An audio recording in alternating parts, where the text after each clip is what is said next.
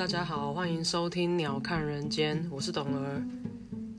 人世间的凡尘俗事太多太辛苦，学着像鸟一样飞到半空中，鸟看这个世界。当烦恼变得渺小，讨厌的人小到看不见，可能会让你的日子轻松一点哦。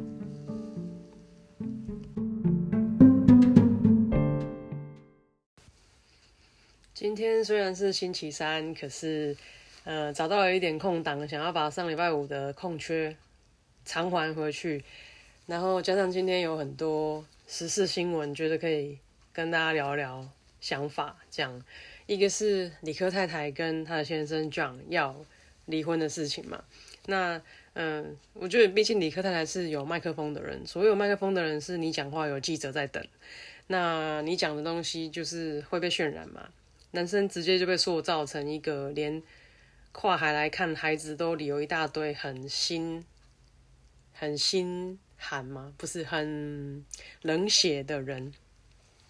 其实我不认识他们，我觉得也很难评论了。反正就是单就字面上来看，还有我曾经看过，就是李克先生跟李克太太他们一起上节目的互动。嗯，我觉得比较明显，大家都看得出来，就是李克先生就是一个在国外长大的华人。我甚至连他是不是台湾裔我都不知道。他虽然的他的壳是一个 Asian，可是他里面完全就是一个美国人啊。那嗯，你就不要用台湾人的传统价值跟你对台湾人的期待来来期待这个人，因为他就不是台湾人啊，他只是长的是亚洲人的脸孔而已。从小喝那边的水，吸那边的空气，接受那里的文化，当然会有点差异。那特别是大家都知道，美国离婚率也是蛮高的嘛。嗯，我倒。不觉得这个很怎么样，还是说啊，人家不把婚姻当不把婚姻当很重要的事啊，当儿戏啊，才会呃随便就提离婚这样？这我倒是觉得还好。我记得以前我就曾经想过一个问题，你常常听到台湾人会讲，因为以前前几集有讲过恐怖情人嘛，听过那种就是分手然后不让对方好过的，听过离婚啊，呃分手啊，然后他会去。勾勾底那种的，然后要弄得很难看呐，很难当朋友啊。然后你跟你跟我什么好兄弟在一起，我得被吼一戏啊，这种很多有没有？可是这个东西在美国其实比较少看到，不是说大家没有那么在意彼此关系的亲密度，是大家比较看得开，合则来，不合则去这件事情。然后也比较不会有，真的蛮少见说。哦，我跟他交往过，然后我现在跟他分手了，所以你跟他出去，那我们就不是朋友了，有没有？就是台湾人人比较会这样子嘛？还是说啊，我跟他交往过啊，现在分手见面很奇怪，啊从此以后就把他删联络，老死不相往来这样，很比较少见呐。大家一般都好来好去的，甚至很多分手夫妻、离婚的夫妻，他们各自有家庭，重要节庆还是可以一起过啊。那孩子他们，我觉得也比较能接受说，哎，就是。抚养权的判定就给适合的人，那另外一方就是探视跟可能赡养费的方面的负责这样子。然后，呃，因为像我的朋友举他例子好了，他也是，他还有点私德的问题，不论是他的事情，就是他呃，他跟他前妻呃读大学的时候在美国，然后读大学的时候就结婚，结婚之后很快就哎，因为是先有小孩，怀孕了之后就决定结婚，结婚之后发现。彼此没那么互相喜欢，然后就开始吵架。可是那时候已经生下来了没啊？小孩？诶，反正不晓得是小孩生下来，还是以后，还是生下来之前，那男生就劈腿了嘛？劈了另外一个台湾女生。然后因为这个前妻也觉得我也没那么喜欢你，那既然你也喜欢上别人了，不然我们就离婚吧。他们就很爽快的办了离婚。但是因为小孩已经生出来了，那小孩应该怎么办？然后，因为这个男生后来就跟后面认识的这个女朋友，就是决定要成立家庭，很快哦。然后，呃，前期就他们反正三个人三方协议，就小孩子真的很小，还是不不到一岁那一种的，他就小孩就跟爸爸还有这个新的太太在同一个家庭长大。然后这个前妻就每个周末接小孩过去，呃呃，就是亲子时光这样子。然后前面可能也微尴尬吧，我在想。然后后续，就我这个朋友，他后续有老二、老三，是他跟新的太太生的。那三个孩子就在他家很稳定的成长。老大今年已经去读德州农工大学的法医系，非常优秀，已经十八还是十九岁。你看时间过超快，对不对？然后，嗯，我觉得就是即使不是夫妻，应该也有其他方式可以共同抚养小孩啦。就是，嗯，对啊。然后李克太太这事情，哦，还有一个是因为新闻就指向说，男生不愿意回来看孩子嘛，连孩子生日都是呃视讯庆祝。我其实想想，有他不合理的地方哎，因为有名的是李克太太嘛，他先生就是 John，普通人 John，当然他也有一点。就是艺人的的的配偶这个光环，但他毕竟不是靠卖脸吃饭的。我记得他的工作好像在戏谷当工程师嘛。然后因为像外国人来台湾，还是要十四天隔离，再加七天自主隔离嘛。你十四加七隔离完之后才能看小孩。你回美国之后，可能还需要隔离，或是做处置还是什么，不知道。你一两个月的时间就没了。照理讲，一一般上班族一年的假也没那么多啊，就是一两个月哦，不是两个礼拜。哪有那么多假？你一年，我记得我以前上班的时候，年底假蛮多的啦，就东凑西凑，休个两三个礼拜很多了，连续休，通常都是那个时候回台湾。你说两个礼拜回来隔离完，你就要回去啦，回美国啦，那你怎么来呢？来了意义也不大嘛，对他来说成本蛮高的啦。所以他说他回来一趟会有丢工作的可能，我觉得以上班族来讲是非常有可能的，因为你不在时间工作谁做啊？嗯呀，那另外一个是彭帅跟张高丽的新闻嘛，就是彭帅是一个中国的网球名将，大概三十五岁左右，然后他今天就自己上微博爆料说，他被就是嗯中共的一个高官，很夸张，七十几岁，七十五岁，呃性侵，那对方还就是借由这个呃性侵的事实，干脆洗脑女生当他女朋友这样子，那后来这个彭帅觉得。自己是被戏弄了，然后呃，可能有他的伤心跟不甘心，他就决定把这个事情揭发。然后我我不想探讨这些他们中间的情节啦，就是其实我觉得对女生也很伤嘛。然后呃，因为哦，我觉得比较离奇的是，因为这个男的，就是渣男，老渣男，呃，是有家庭的嘛。然后他的太太竟然还像《甄嬛传》的皇后一样，就是帮他。呃，物色女性供他泄欲之用嘛，这是我觉得很糟糕的地方。然后，嗯，为什么特别想讲这个？不是因为他是八卦，是，嗯，开始有很多网红就跑出来讲说，彭帅啊，到底有没有拿这个张高丽的钱呐？很多高官外面包养的，呃，主播啊、女演员啊、艺人什么都好，都是要拿很多钱这样子，因为。人已经湿了嘛，一般人就可能想说，那也不要连财都湿了。既然你知道那种，那我忘记那个名词，反正就是有一个一个被绑架的那个那个症候群，斯德哥摩斯德哥尔摩症候群是不是？就是被绑架的犯人会有一个呃，以为自己爱上绑匪的假象，因为这个过程会让他好过一点。人如果受到侵犯或伤害，尤其是女孩子，然后你知道那个那个。受呃被害者的的的那个症候群，斯德哥尔摩症候群，嗯，会在潜意识告诉自己说自己其实也蛮喜欢这个人的，来呃美化被伤害的这个过程，要不然他自己心里会很难承担这个伤害。然后呃，彭帅出来发出这个声音，他当然他就强调说他都没有拿到他的钱呐。他意思是他真的喜欢他了，我觉得这比较可怕，因为，呃，伤害已经造成，然后很显然的，他可能也有斯德哥尔摩症候群，他认为他是喜欢张高丽的，所以他才会对张高丽对他始乱终弃这件事情耿耿于怀，过不去，他才出来揭发。可是，亲爱的，你不是应该觉得？他对你始乱终弃，因为如果那只是情侣之间爱了不爱了分手，那是很简单的事。今天的重点是他侵犯你，而且不止一次。然后，嗯，他利用他的权力、权势什么的，他的太太也是共犯，这个才是整件事情最重要的。然后你没有错，你只是被伤害了。嗯，我觉得这个事情大家很容易搞错重点吧。我会特别讲到他，是因为他是，呃。网球名将嘛，然后在中国相当的红知名。嗯，以前我小时候也是运动员嘛。嗯，后来这个这样讲，我小时候是练跆拳道的。然后我同期呢有一个女生，因为我呃我练了十几年嘛，小时候，所以我们在全国的各大小比赛都常常会遇到。可是因为我们不同量级，然后这个女生就叫她 A A 好了。然后嗯，我知道她，她应该不知道我啦，因为我当然就是不如人嘛。然后嗯，他很有名，他从南部。一路打上来，然后就一直从他拿了金牌之后，他就没有拿过第二名了，这样子很厉害。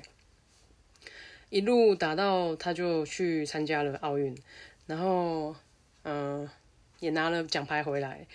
以前大家当体育选手的时候，都会想说未来的出路嘛，能不能除了当老师以外，当教练以外，有没有其他出路啊？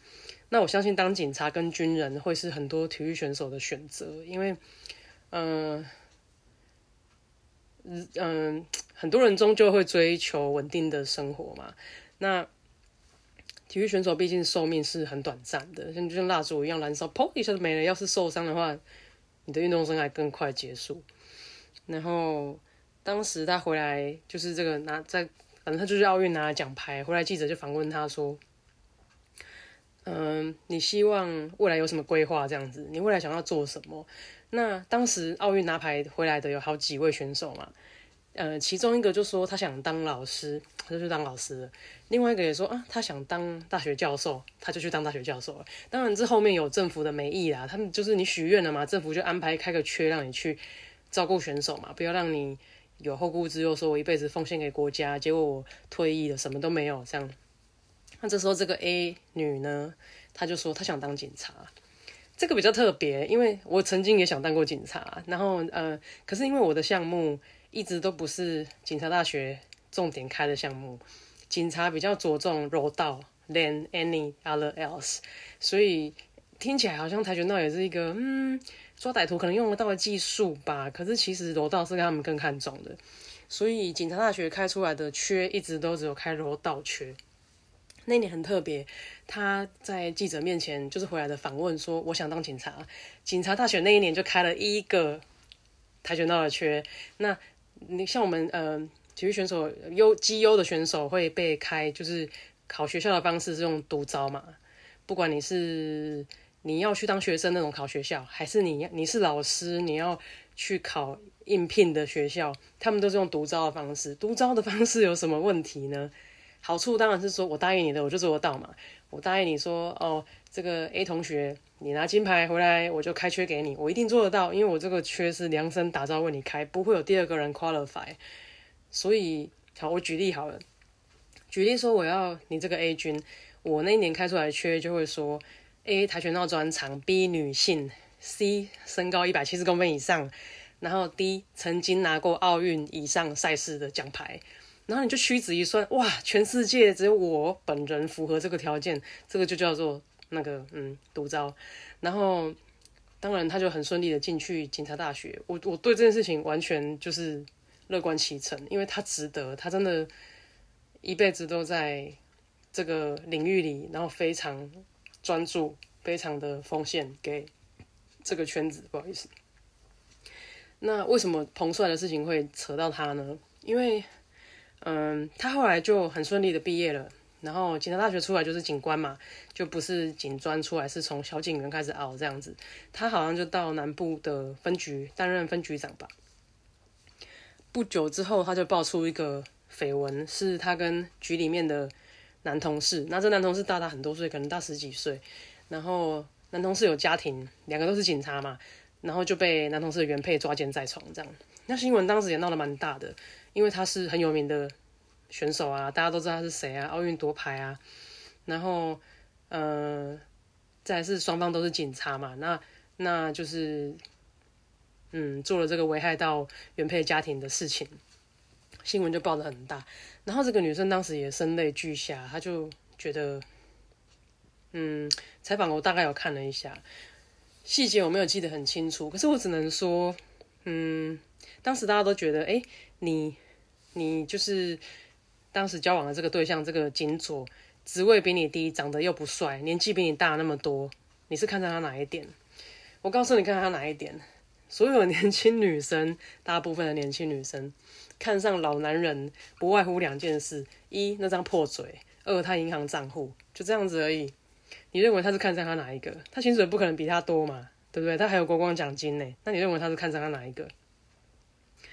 然后我记得他就是她被抓的时候，她还她还称呼对方老公，然后叫她老公来救她。我就真的觉得我很为她心疼，因为我知道，嗯，其实很多人以为体育选手的世界很缤纷，然后多彩多姿啊，出去玩啊什么。对，部分的人是这样子，可是很多选手，因为像我们是个人项目，我们没有队友的，就是我们每一场比赛都是单打独斗，不太需要跟谁配合的，就。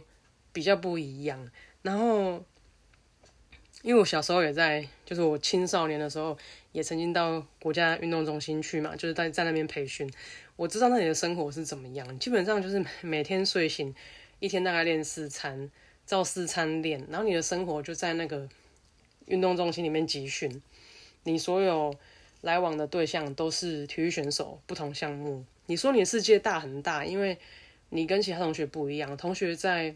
在玩在干嘛的时候，你很专注在你的世界里面，一直超越自我，一直寻求突破。你说你的世界小，你的世界也很小，因为同学会去唱歌、喝 K T，嗯，去去唱 K T V，去看电影，然后出去外面喝真奶干嘛？你通通不行。你要控制体重，你要早睡早起，你的三餐是营养师配给你吃的。你应该增重，你应该减重，你应该增加肌肉量啊，减少脂肪，然后呃，甚至。据我所知，因为像我青少年练到现在，小时候练上来，很多教练是禁止选手谈恋爱的，因为他认为会分心嘛。尤其是女选手，我就是最莫名其妙，女选手被禁止谈恋爱的比例高于男选手。那那个教练都是男生嘛，教练的说法是男生比较不会分心啊，女生谈恋爱就会分心啊。好，先别讲性别歧视这个事情，回到生物性的，呃的。观点来看，女生确实是比较容易在感情里面孤注一掷跟奋不顾身的，那是没有错啦。但就是回到你在对待选手的议题上，这就是很不公平啊！你要不然就大家都不要谈恋爱，大家都很专心，把比赛比完之后，你爱跟谁出去玩出去玩，对不对？你怎么可以同样同一个训练很艰困的时候，男生可以打个女朋友，女生不可以出去 hang out，跟跟男朋友跟女朋友出去玩，超莫名其妙的。然后我要讲的是，因为她很特别，就是这个 A 女呢，她一直，你从你看我从小认识她嘛，我在八九岁我认识她了，她一直到她去拿到奥运的奖牌之前，她几乎住在左营，几乎就住在国家训练中心。她连你看她虽然是呃某高中知名高中，不要讲她学校，然后某知名大学，那当然学校为了要留住你，还会给你开一些荣誉的硕博士学位嘛。实际上她根本。几乎没有去过学校啊！主营的选手的的的拿学分的方式是，你有一个学籍挂在某个学校，你喜欢哪一间随你。然后你本人是在左营受训的集训中心受训的，成绩是由左营的教练打成绩给你，然后送到学校，学校就帮你开出来。所以很多学生，应该说很多国家级的选手，根本一个学期没有出现在学校超过两次这种的。可是整个学期他拿全班第一名，然后同学有的要争奖学金的人就会觉得很不公平了，因为这个人根本就没来上课，没来考试。可是因为左营给出来成绩都是科科一百分啊，几乎，所以他一定拿什么全学年第一名，然后又可以拿奖学金这一种。但我觉得大家其实也不要太苛刻，因为体育选手在台湾的环境真的很辛苦，然后世界可能也不落大家缤纷，说还可以去唱歌、跳舞、看电影这种。没有选手就是一直练习而已。那他的状况就是，他不太有交友机会，然后他个性也比较木讷，嗯，可能就真的到你知道，就是为台湾为他自己拿下一面奖牌之后，他才真的有机会休息，好好喘息，才真的有机会踏入社会。就警察也是一个社会嘛，可是警察必须说，相较于平民老百姓的机制里面。军队跟警队都还是相对封闭的哦，包括学校都是哦。就如果你到大学校当老师，都是权力比较不对等的，然后比较封闭的环境。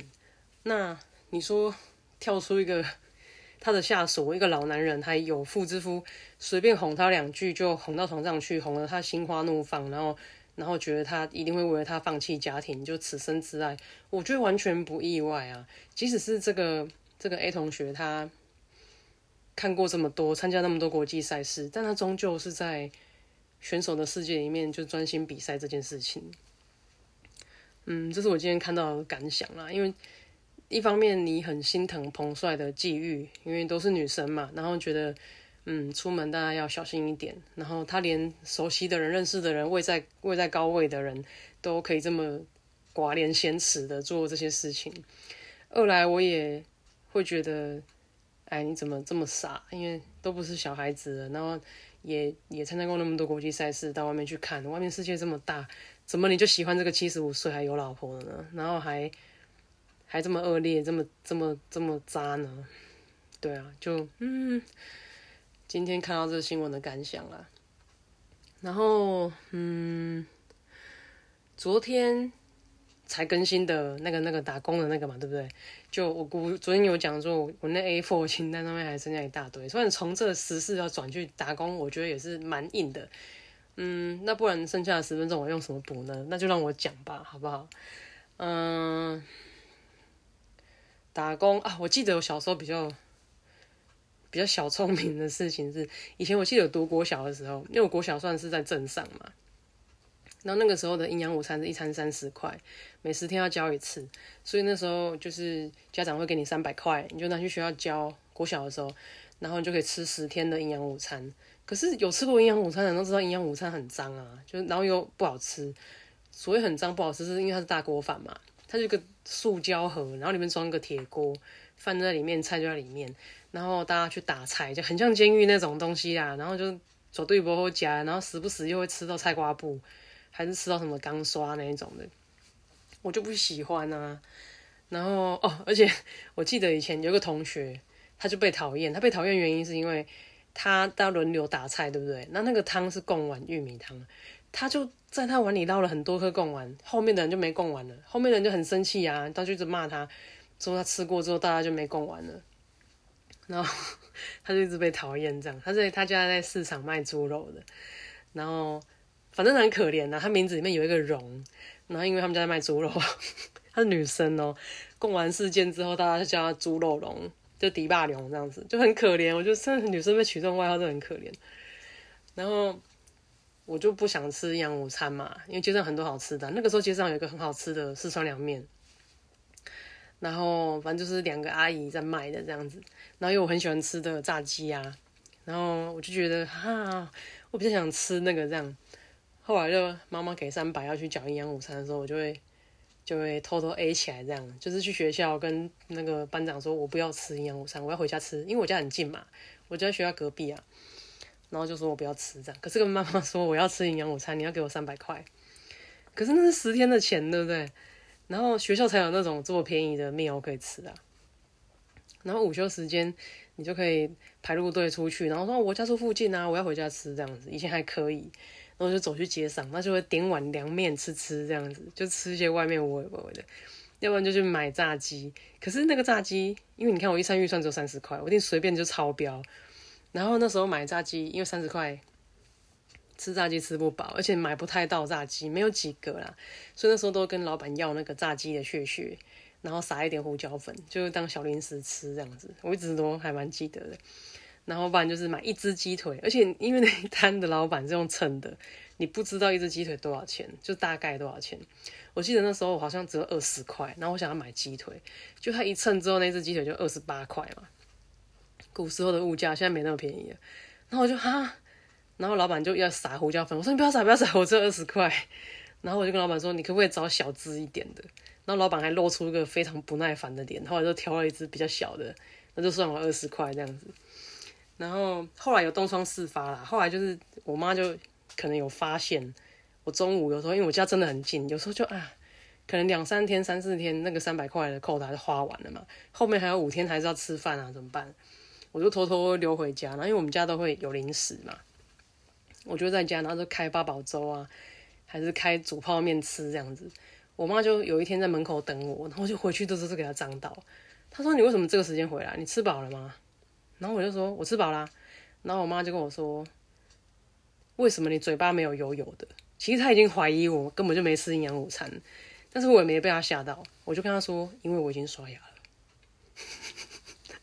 好啦，就这样，反正后来就被他发现，就是我偷 A 他的钱去吃那个秒鸡跟凉面这样子，然后这是那个时候的一个小插曲啦。哦，这可以讲另外一个，就是因为我不是都会去街上，每天中午就很常放出去这样，我就去街上看有什么好吃的。不过最常吃这两样，那时候一一个凉面才二十块、二十五块而已。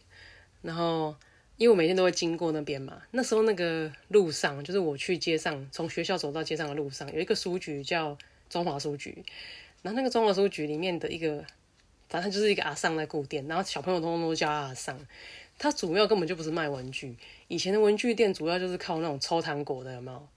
还是抽抽乐？以前小时候没有，以前就是那种纸张抽，然后什么单号可以中什么，双号中什么，几号到几号有中什么，这个它主要是靠这个，然后一张一块钱这样。我也常去抽啊，而且我跟你讲，以前都会抽活体生物，诶，我就有抽过什么。小白鼠啊，小白兔，还抽过彩色的鸡，要不然就是斗鱼，一杯一杯的，有没有？彩色鸡那也很扯，那个根本就虐待动物，鸡都被染成粉红色啊、蓝色啊，诶，什么红色、绿色这样子，然后你就抽一一张多少钱，然后抽到就给你一只鸡带回去养，还是什么小白兔啊什么的，那些动物都很容易过世，因为可能都不是很健康。以前小时候不懂，不知道那样子是虐待，就很喜欢跑去看小动物这样子。然后那个书局的上呢，每天看我经过吧，可能看我也还老实样这样子，那我不知道我自己讲。他有一天就跟我讲说：“哎，妹妹，我跟你讲，因为我这边抽玩具嘛，抽一抽我要去街上吃面。他跟我讲说：哇吼，就想要食冰诶，啊，不过要固定袂当去，我我寄你三十块，你去给我买冰好不？这样。然后我想说：哇，这么重重要任务，他给我三十块，他真的好信任我，三十块很多嘛，那个时候。然后我就说，哦好啊，你要讲什么冰？他就写下来说他要什么菜鱼啊，什么韩鸡啊，什么这四样东西，还有什么牛奶冰这样子。就上有一对姐妹在卖冰嘛，你遐搞我买冰这样，啊我给你三十块，我说哦好，因为以前四种冰三十块嘛，然后我就跑去买冰哦，我还死命逼的买了冰，赶快用跑跑回来，因为怕冰会融掉，就要给他上，满头大汗这样。然后那时候学校已经要打钟了嘛，午休一小时，赶快回去啊。他跟我说：“蛋蛋蛋，你卖照，诶，我要感谢你这样子。”他就把送我一大堆那个玩具哦，就是他不是有那个抽玩具的、抽零食玩具那种一盒一盒的盒玩吗？然后每次抽完之后，他都会剩一点，对不对？可能剩一些垫板啊、尺啊，还是什么弹跳玩具、塑胶片那种。他说：“我加我赏礼，这样就是刚下利益搞一杯冰这样。”我说：“啊，真的？怎么那么好？小朋友最喜欢这个了。”他送我很多垫板之类的，我记得垫板最记得，因为接下来事情就跟垫板有关系。后来我就拿了很多玩具要走回去学校，然后结果那时候不知道为什么我是比较晚进去还是怎样，然后我就啊好像是不能买这些东西还是怎么样忘了，反正那个训导主任姓黄，他就站在校门口，我看到他之后我就赶快把东西通通都藏在肚子里。以前不是都穿那个运动外套嘛，然后就把东西藏在运动外套反折的地方，就是在。你的身体跟运动外套之间的那个空隙，然后外套就是往内折，让它变成一个 袋子这样子。我就把他送我那些玩具跟垫板放在里面，那我就走进去校门，然后当然我手就在微微抱肚子嘛，不然东西会掉出来啊。就那个老师说某某某站住，然后我就站住，然后他就说你去哪里？是不是跑去偷抽玩具啊什么什么的？我说没有啊，我真的没有嘛。然后就他就说立正。我就立正，然后我的垫板就掉出来。他说：“还说没有，谁看？不就某个卡通的垫板，反正一看就是去抽的那种。”那我就说：“那是那个阿尚送我的啊，什么的？”他说：“阿尚为什么没事要送你？你是不是又那个拿钱去那边呃玩那个什么赌博盒玩？他们就说那赌博盒玩，因为你有时候会抽到，有时候没抽到嘛。”我说：“没有，我是帮他买冰。”那个阿上送我的，不然你去问他这样子，那老师不信，他就没收那些东西哦。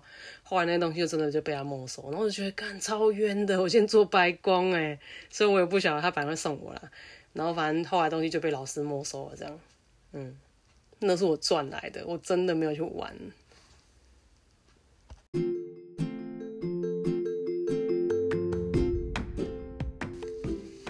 ok 今天的节目就到这边谢谢大家的收听。如果喜欢我的节目的话欢迎订阅分享按赞也欢迎大家搜寻我们的粉丝专业在 ig 跟 facebook 上面请搜寻鸟看人间 view of the bird 喜欢的话希望你们可以常常回来听。谢谢你们拜拜。